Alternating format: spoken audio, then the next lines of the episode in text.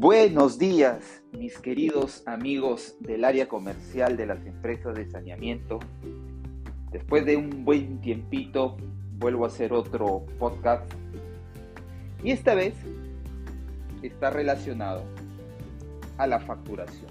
¿Cuáles son los criterios que se deben tomar en el proceso de determinar el importe a facturar por los servicios?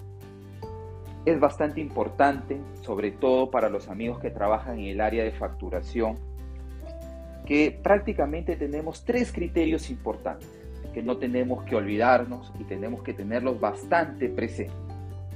Uno de ellos es que solo se aplicará el procedimiento de facturación a los servicios prestados mediante conexiones domiciliarias en condición de activo ojo, a conexiones domiciliarias en condición de actividad.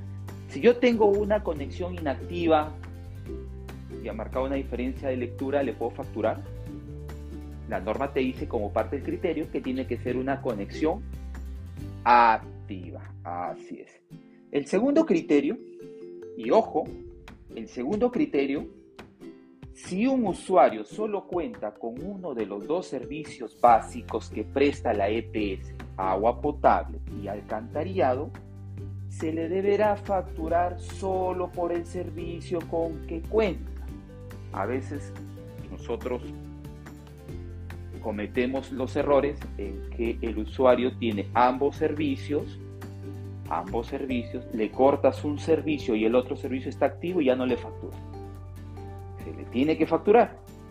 Es parte del criterio que si el usuario solo cuenta con uno de los dos servicios básicos, se le debe facturar por el servicio con el que cuenta. Así, si cuenta con los dos, los dos. Si cuenta solo con agua, agua. Si cuenta solo con alcantarillado, alcantarillado. El tercer criterio también que es bastante importante es que la base de la facturación de ambos servicios es el volumen consumido de agua, medido a través de la diferencia de lectura de un medidor, o puede ser el promedio histórico de consumos, o puede ser el volumen asignado debidamente autorizado por SUNAS.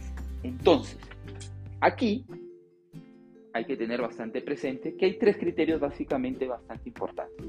Que facturamos solamente a conexiones domiciliares en estado activo que facturamos por los servicios, ojo, que con el que cuente el usuario. Si tiene agua y alcantarillado, por ambos servicios. Si solamente tiene agua, agua. Y si solamente tiene alcantarillado, alcantarillado.